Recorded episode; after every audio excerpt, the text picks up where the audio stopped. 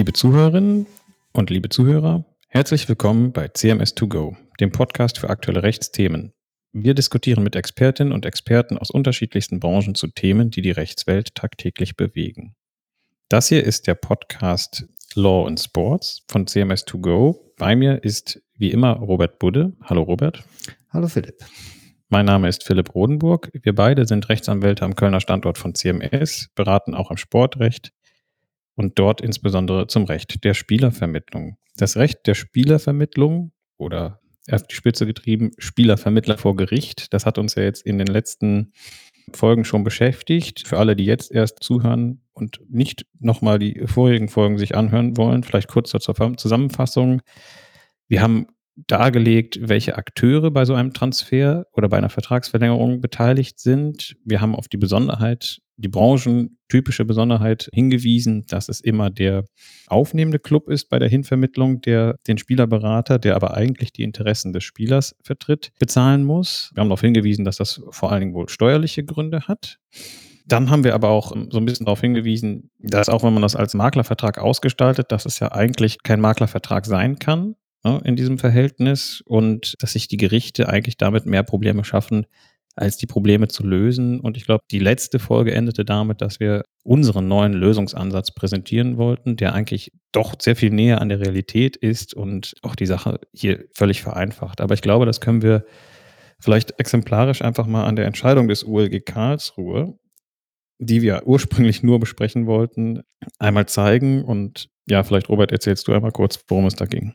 Ja, genau. Also Entscheidung des OLG Karlsruhe vom 18. Februar 2022, also noch relativ frisch. Wir haben sie auch schon äh, kommentiert in der Spurprax. Um das vorwegzunehmen, das äh, Urteil ist im Ergebnis richtig. Also es wurde der Provisionsanspruch der Agentur abgelehnt, aber die Begründung zeigt äh, exemplarisch sehr gut auf, wo die Probleme liegen, die wir hier bei dieser Lösung alles über einen klassischen Maklervertrag zu regeln erkannt haben. Also kurz zum Fall, es war eine französische Agentur, die hatte den Spieler Samaseku, der damals bei Red Bull Salzburg spielte, unter Nicht Vertrag. Red Bull Leipzig, ne, um das mal genau. zu betonen. Red Bull Salzburg, richtig. Und ähm, im Januar 2019 äh, bekam diese Agentur einen Anruf vom damaligen Sportdirektor der TSG Hoffenheim, der anfragte erstmal, welche Spieler dieser Agentur jetzt demnächst auf dem Markt verfügbar seien. Die Agentur benannte den besagten Spieler. Dabei blieb es dann erstmal gutes halbes Jahr. Es gab es keinen Kontakt. Im Sommer 2019, im Juli, kam äh, wieder ein Kontakt zustande. Die TSG Hoffenheim teilte der Agentur die Eckdaten einer möglichen Verpflichtung mit und erwähnte in dieser E-Mail auch eine mögliche Agenturvergütung, also Provision in Höhe von 250.000 Euro für die Agentur selbst. Die Agentur antwortete wenige Tage später, dass der Spieler inzwischen nicht mehr von dieser Agentur betreut wurde, sondern die Agentur gewechselt habe und dabei blieb es dann erstmal. Im August, also einen Monat später, wurde dann der Transfer des Spielers Samaseku an äh, zur TSG Hoffenheim bekannt gegeben.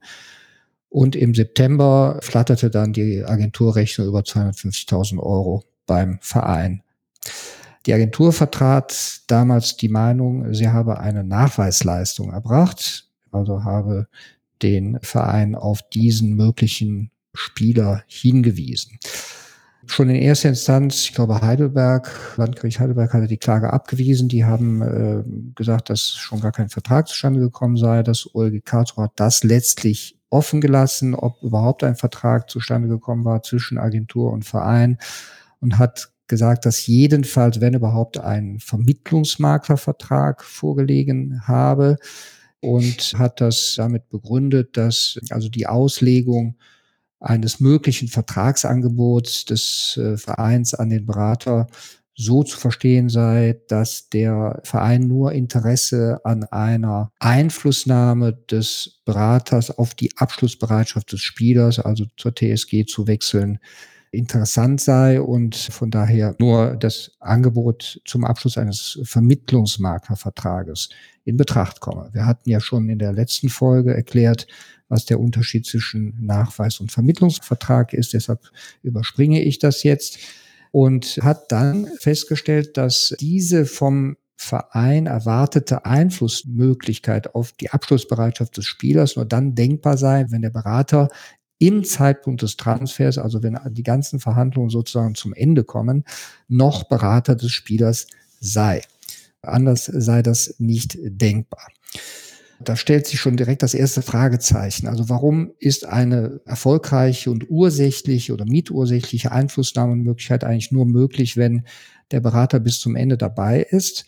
Denn er könnte ja theoretisch den Spieler vorher schon von den Vorzügen eines Wechsels zur TSG Hoffenheim überredet und überzeugt haben. Und dann könnte diese Einflussnahme auf dessen Willensbildung ja noch fortwirken bis zum Abschluss des Vertrages. Also diese Frage wird vom OLG Karlsruhe nicht äh, beantwortet. Fakt ist allerdings, und das äh, hat das äh, OLG ganz richtig gesehen, was wir eben in den vergangenen Folgen als branchenüblich angesehen haben, ist, dass der Berater immer erst am Ende also wenn der Vertrag sozusagen entweder unschriftsreif ist, also der Arbeitsvertrag und der Transfervertrag oder sogar schon abgeschlossen ist, dann diese Provisionsvereinbarung mit dem aufnehmenden Verein abschließt. Wir hatten in vorigen Folgen ein Urteil des Finanzgerichts Düsseldorf erwähnt und daraus auch mal zitiert.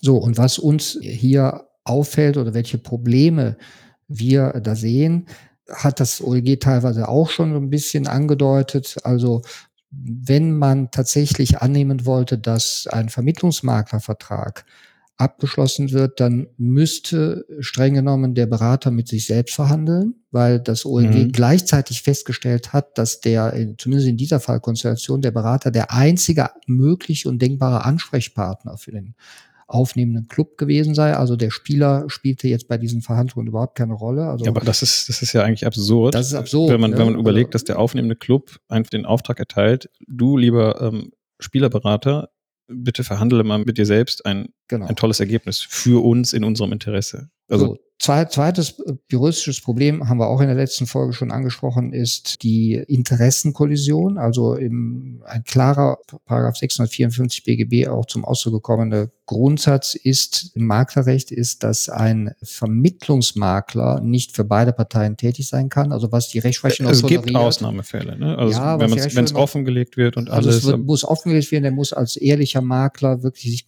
komplett neutral verhalten und eigentlich nur vermitteln zwischen beiden. Das ist aber extrem Ja, aber dann, dann kann er nicht mehr Berater des Spielers sein. Richtig. Also er, er kann dann nicht wirklich die Interessen äh, hart verhandeln. Das wird ja vom Spieler eigentlich erwartet. Dann gibt es die DFB-Regularien, haben wir auch schon erwähnt, äh, die also eine Offenlegung eines möglichen Interessenkonflikts im Voraus auf schriftlichem Wege verlangen. Also dagegen würde man auch verstoßen. Und es gibt schließlich und endlich die FIFA-Regularien, die erfordern, dass eigentlich ein Vermittler nur für eine Partei tätig wird. Hier gäbe es diesen merkwürdigen Hutwechsel, den wir so genannt haben. Ne?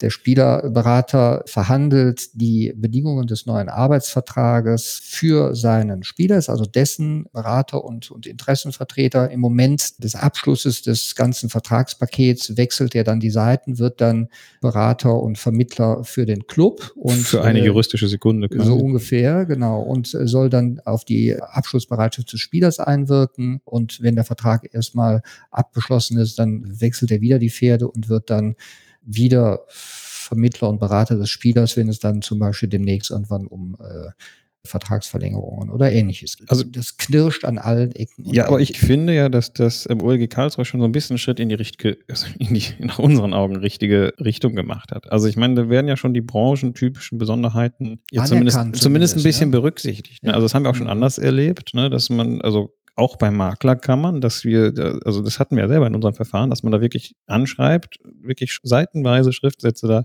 reinreicht, wo man sagt, sorry, das läuft nicht so wie ein normaler Maklervertrag. Ihr müsst die branchentypischen Besonderheiten berücksichtigen. Und das, das wurde ja weitestgehend ignoriert und es wurde dann einfach nach, nach 653 BGB quasi gelöst. Also man sieht ja zumindest eine gewisse Öffnung. Also zum Beispiel, dass man sagt, es ist absolut branchenunüblich, dass der aufnehmende Club zweimal provisionspflichtig will. Ne? Das ist ja eigentlich ein Hauptargument, dass man sagt, warum eigentlich nur bei einem Beraterwechsel eigentlich der letzte sich durchsetzen soll. Ja, das, das ist aber vom Ergebnis her gedacht. Vom ne? Ergebnis her gedacht. Ja, ähm, also weil, äh, eigentlich, wenn man einen Vermittlungsmaklervertrag annimmt, der schon äh, bei der ersten Kontaktaufnahme, das wäre ja hier der Fall mhm. gewesen, zustande gekommen wäre, habe ich ja eben gesagt, ne, dann wäre ja durchaus denkbar, dass schon eine Bearbeitung des Spielers durch den Berater erfolgt und der Spieler ja, also ich, dann eben dafür dazu bewogen wird, diesen Verein zu nehmen.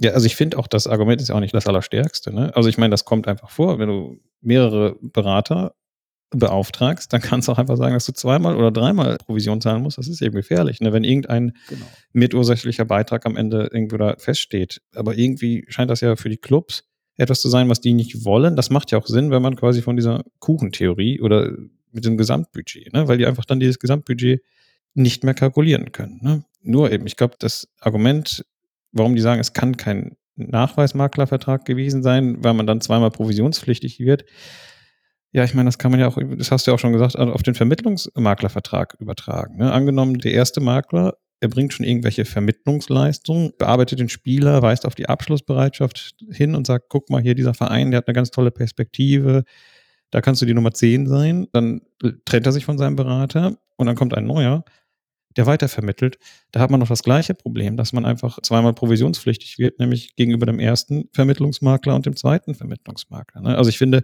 das Problem hat das OEG Karlsruhe überhaupt nicht gelöst. Ne?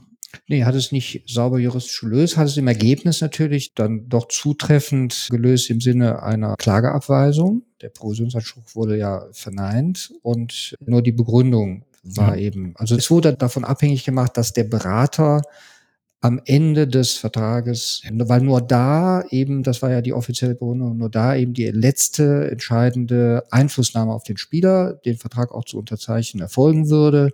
Und das ist eben einfach so nicht, das kein Argument, nicht überzeugend. Ne? Nee, aber ich glaube, also auch wenn es jetzt juristisch an der Stelle nicht überzeugend war, ich glaube, dass das der entscheidende Punkt ist. Also ich meine, oder ich, wir meinen, dass ähm, nur derjenige Berater die Provision verdient, der ganz am Ende, wenn nämlich alle Verträge in, in relativ kurzer zeitlicher Folge geschlossen werden, dass das der ist, der am Tisch sitzt. Und vorher hat der Berater einfach nichts in der Hand. Und das ist auch einfach gut so. Also ich halte das auch für richtig. Ja, das was heißt gut so. Also unsere Lösung bestätigt das im Prinzip, was das OEGK so gesagt hat. Also nur der Berater, der am Ende Berater ist, hat dann auch die Möglichkeit, eine solche Vereinbarung abzuschließen. Wir haben ja, Philipp, noch nicht besprochen, was das eigentlich für ein komisches da sein soll. Ne? Also was das für ein Vertrag ist. Kein ne? Maklervertrag ist. Ja, da kommen wir gleich noch zu, aber, aber es ist ja nicht so, dass ich mir das ausgedacht hätte. Also ich habe jetzt nochmal, das aber dann ist auch Schluss, das ist das letzte Mal, dass ich jetzt aus der Biografie meine Spielzüge von Volker Struth zitiere. Das finde ich auch ganz wichtig, da kommt das ganz deutlich zum Ausdruck. Also da berichtet er ähm, über seinen ersten großen Deal. Das war ähm, der ehemalige Bundesligaspieler Mladen Petric. Bei dem war die Konstellation so, dass der bei der Agentur vom Struth engagiert war, aber auch zeitgleich noch eine weitere Spielervermittlungsagentur beauftragt hatte, was eigentlich ab und zu mal vorkommt, eigentlich nicht gewollt ist, weil es jetzt das alles ein bisschen verkompliziert. Aber in der Passage, die ich gleich zitiere, da kommt eben ganz, ganz deutlich zum Ausdruck, dass es wirklich entscheidend ist, dass man am Ende am Tisch sitzt, weil man ansonsten leer ausgeht. Da bin ich jetzt gespannt. Was schreibt der Struth? Also die andere Agentur, das war die von dem Herrn Alen Augustincic aus Oberursel. Ja, er sagt dann, zwei Agenturen boten unabhängig voneinander denselben Spieler da bei den Vereinen an. Solche ungeordneten Verhältnisse sollte es eigentlich nie geben. Es gibt sie aber immer mal wieder. So, und dann beschreibt er die Szene, wo er quasi beim HSV kurz im Begriff ist, den Vertrag zu unterschreiben. Selbstverständlich informierte ich Augustincic darüber, dass Mladen von Borussia Dortmund zum Hamburger SV wechseln werde. Das gehörte sich so.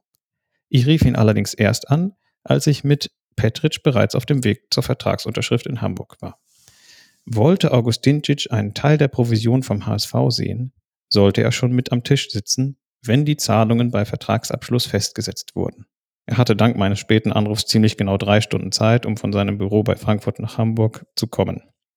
Das sind 500 Kilometer. Naja, da zeigt man auch, wie nett der Struth auch unterwegs war. Aber ich finde, das zeigt ganz deutlich, erst am Ende wird alles festgemacht und wer dann am Ende noch da ist.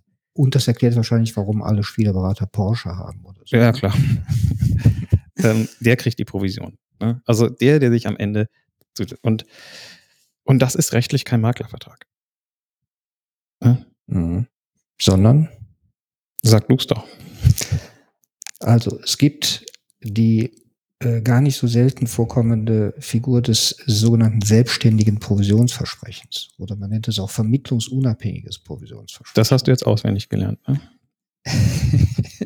Damit hattest du ja so ein bisschen deine Probleme. Das stimmt. Ein kleiner Zungenbrecher. Aber das ist ein Vertragstyp, der in der maklerrechtlichen Literatur tatsächlich diskutiert wird, aber eigentlich kein Maklervertrag ist, weil wesentliche Merkmale fehlen. Nämlich es fehlt die entscheidende Maklerleistung, also Nachweis oder Vermittlungsleistung, sondern es werden irgendwelche anderen sozusagen honorierungswürdige Leistungen von diesem Intermediär erbracht, die also den Auftraggeber dann auch die Einsicht vermitteln, dass der was verdient hat dafür, dass jetzt der Vertrag zustande gekommen ist. Ja, also ursprünglich hatte man das ja auch so in Fällen der Verflechtung. Ne? Also wenn, wenn Auftraggeber und Makler miteinander verflochten sind. Ne? Genau, das ist also, ja. Denn da, da scheidet ja eine. Genau, also bei Verflechtung, wenn die wirtschaftlich oder familiär zusammenhängen, dann, also es ist kein, keine richtige Vermittlung zwischen zwei unabhängigen Parteien gilt, sondern der Makler sozusagen in einem Lager sitzt, gibt es nach dem Gesetz keine Möglichkeit, eine klassische Maklerprovision zu verdienen. Und äh, für diese Fälle hat sich in der Praxis erstmal herausgebildet, dieses selbstständige Provisionsversprechen und die Rechtsprechung hat das auch anerkannt. Das wird jetzt auch nicht irgendwie als Schenkung oder so bezeichnet, sondern die Parteien, also der Auftraggeber, der Zahlungspflichtige, der erkennt damit an, dass eine ursächliche Leistung erbracht wurde. Und das ist aber eben typischerweise etwas, was dann erst hinterher wenn alles schon gelaufen ist, äh, dann im Nachhinein festgelegt werden kann. Also wenn der in der zweiten oder dritten Folge schon erwähnte große Kuchen verteilt wird. Und da muss man eben am Tisch sitzen und zusehen, dass man eine Scheibe von diesem Kuchen abbekommt. Der Nachteil für den Berater für diese Lösung, die mögen jetzt die Spielerberater nicht so gerne hören, weil die natürlich dadurch ein bisschen rechtlich unsicher sind. Sie haben vor dem Abschluss dieser Vereinbarung keine rechtlich gesicherte Position. Nur eine Chance, ne? Sondern nur eine Chance, genau. Und vermeintlich könnte man annehmen, hängen sie so ein bisschen vom Goodwill des aufnehmenden Clubs ab, ob der dann am Ende tatsächlich bereit ist, wenn alles schon gelaufen ist, warum soll ich dann eigentlich dem Spielerberater jetzt noch Geld in den Drachen werfen? Aber dieses Problem wird, glaube ich, überschätzt. In der Praxis läuft das nicht so. Also uns sind auch Fälle bekannt, in denen tatsächlich Spieler dann am, im letzten Moment, wenn die Unterschrift unter den Arbeitsvertrag abgelehnt haben, wenn nicht klar war, dass der Verein dann auch den Berater bezahlt. Das machen die Vereine dann auch nur einmal. Dann spricht sich das in der Branche rum und kein Berater wird denen dann jemals wieder einen Spieler anbieten. Also äh, davon gehen alle aus und das klappt in der Praxis auch.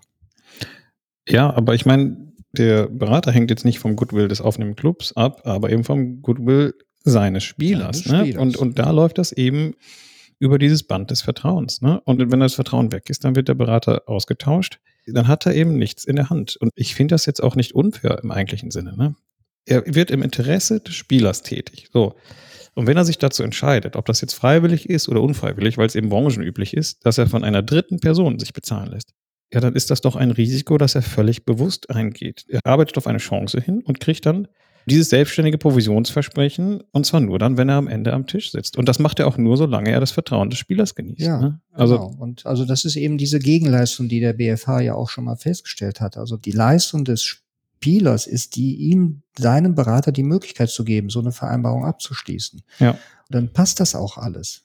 Steuerlich, wie gesagt, wir sind keine Steuerrechtler, aber steuerrechtlich kann jetzt unsere Theorie des selbstständigen Provisionsversprechens keinen Unterschied dazu machen, ob man das jetzt so, sag ich mal, als einen Fake-Maklervertrag auskleidet oder eben die Dinge so benennt, wie sie sind. Ne? Also es ist dann eben ein selbstständiges Provisionsversprechen. Da kann man darüber streiten, ist das eine Leistung, die auch der Spielerberater für den aufnehmenden Club in steuerlicher Hinsicht erbringt. Es ist eine Leistung. Es ist ja. eine Leistung, weil natürlich, auch wenn er die Interessen seines Schützlings vertreten hat, hat er am Ende einen Ursachenbeitrag für das Zustandekommen des Transfergeschäfts. Ja, weil er, weil er der Schlüssel und ist. Diese ne? Leistung will sich und ist bereit, ist der Auftraggeber oder der aufnehmende Club bereit, eben zu honorieren. Und äh, nichts mehr besagt diese Rechtsfigur des selbstständigen Provisionsversprechens. Mhm. Ja, und wir glauben, dass selbstständige Provisionsversprechen eigentlich alle Probleme angemessen löst und keine neuen Probleme schafft, wenn man davon absieht, dass der Spielerberater eine Zeit lang eine ungesicherte Rechtsposition hat, aber ich finde, dass das ist so. Das ist, das ist kein das Problem, was man rechtlich ja. ähm, lösen müsste. Also ich denke nicht, dass es steuerrechtlich nicht als Leistung anerkannt werden würde. Deshalb ist auch die Umsatzsteuer abzugsfähig für den aufnehmenden Verein. Diese Lösung vermeidet das Interessenkonfliktproblem. Also wir sind nicht im 654, weil der Berater eben als echter Interessenvertreter immer nur für den Spieler tätig wird. Ja, wir sind vor allen Dingen nicht im 654, wenn der Berater seinen Spieler auch gegenüber anderen Clubs anbietet. Ne? Das ist ja auch. Ne? Genau. Genau. Also ich denke, dass wir auch äh, nicht Probleme mit den Regularien bekämen, weil die ja nur vorschreiben, dass dann, wenn eine Vereinbarung geschlossen wird, auch eine schriftliche Vereinbarung geschlossen werden muss und dass das im Voraus passieren muss. Das setzt aber die echte Vermittlungsleistung für den Club voraus. Die haben wir hier nicht. Es ist einfach eine Honorierung eines Arbeitsergebnisses, an dem der Spielerberater in irgendeiner Form mitgewirkt hat. Das klingt erstmal nach einer vertragsuntypischen Leistung, aber wie gesagt, ist diese Rechtsfigur in der Maklerrechtsprechung anerkannt. Damit lösen sich, glaube ich, ganz viele Fälle, wenn man sich von dem klassischen Bild des im Voraus geschlossenen Vermittlungsmaklervertrages löst und wie wir finden auch in einer angemessenen Weise und äh, bin gespannt, ob das irgendwann mal Einzug in die Rechtsprechung über Spielervermittlungsrecht erfahren wird. Vielleicht hört ja auch irgendein Richter mal diesen Podcast. Ne? Genau. Ja, das war es jetzt erstmal für den, um das mal einmal klarzustellen. Wir haben jetzt nicht alle Fälle abgedeckt. Wir haben jetzt beispielhaft mal versucht, das Recht der Spielervermittlung einmal zu skizzieren, und zwar an dem häufigsten Fall, nämlich der Hinvermittlung. Ne? Aber ich meine, wir bewegen uns hier in einem Bereich der absoluten Vertragsfreiheit, wo wirklich alles möglich ist und auch teilweise die abstrusesten Vereinbarungen getroffen werden. Alles ist im Prinzip hier möglich und alles passiert hier auch. Aber ich glaube schon, dass das echt die am häufigsten vorkommendste, sage ich mal, Standardkonstellation ist. Ja, wir hoffen, dass Ihnen dieser Überblick gefallen hat. Und wir planen ja eventuell auch die anderen Aspekte dieses ganzen. Ja, wir könnten äh, zum Beispiel auch mal über, eine, über, über, über die Wegvermittlung reden. Ne? Das ist auch Wegvermittlung noch oder ja Beteiligung an künftigen Transfers in welcher Form auch immer. Das ja. würde sich sicherlich lohnen. Also es gibt noch einige Perlen, da, die man da finden kann. Ja. Aber ich glaube, bis dahin erstmal vielen Dank fürs Zuhören und bis zum nächsten Mal. Ihr Philipp Rodenburg und Robert Budde.